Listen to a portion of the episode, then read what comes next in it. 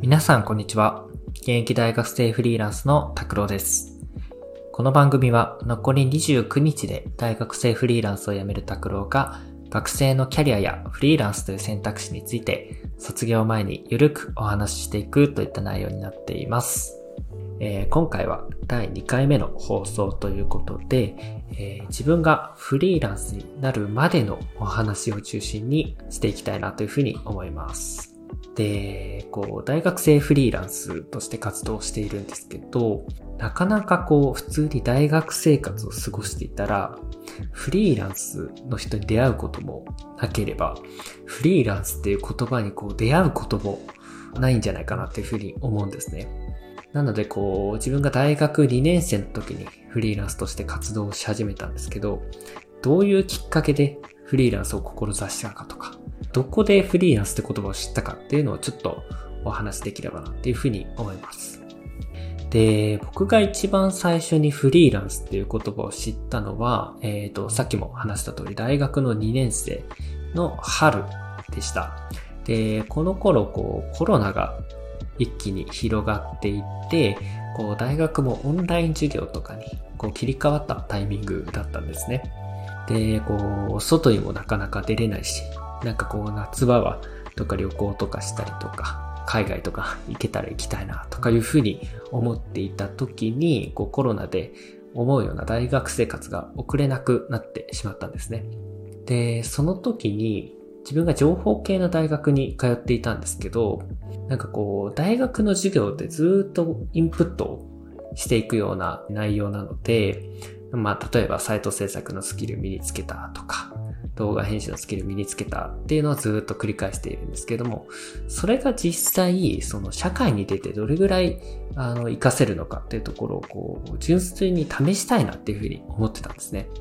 で、その、さっきも話したようにコロナのタイミングも重なって、なんかこう、家にいる時間が増えた時に、自分でこう、インプットした知識をお仕事にできないかなと、純粋に思いまして、まあ、要はアウトプットしたいなっていうふうに思ったんですね。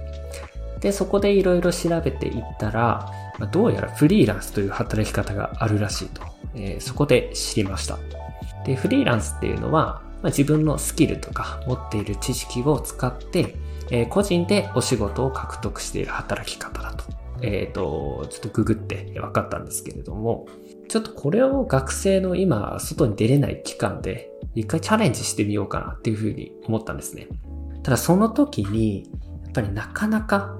最初何したらいいかわからないっていう状況がまずあって、で、その一歩目をこう支援してくれる人ってどっかにいないかなっていうふうに思って調べていたら見つかったのが、今自分が、え、メンター講師としても活動しているワークキャリアだったんです。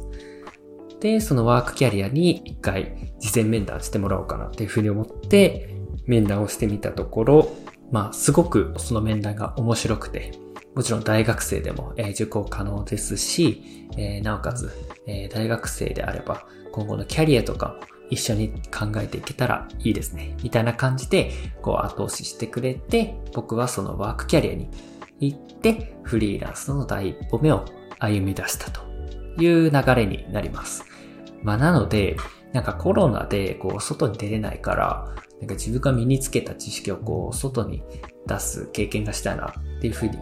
思えたのはすごくラッキーだったなっていうふうに思いますね。やっぱりこうコロナで何も活動ができないとか結構ネガティブな思考になっていたんですけど、それをポジティブに変えた結果、フリーランスという言葉に出会えたなっていうふうに思いますので、まあ自分の中ではそのコロナっていうタイミングと、そして身につけたものを、え、アウトプットしたいっていう気持ちによって、え、フリーランスをしてフリーランスの第一歩目を歩めたっていうような流れになります。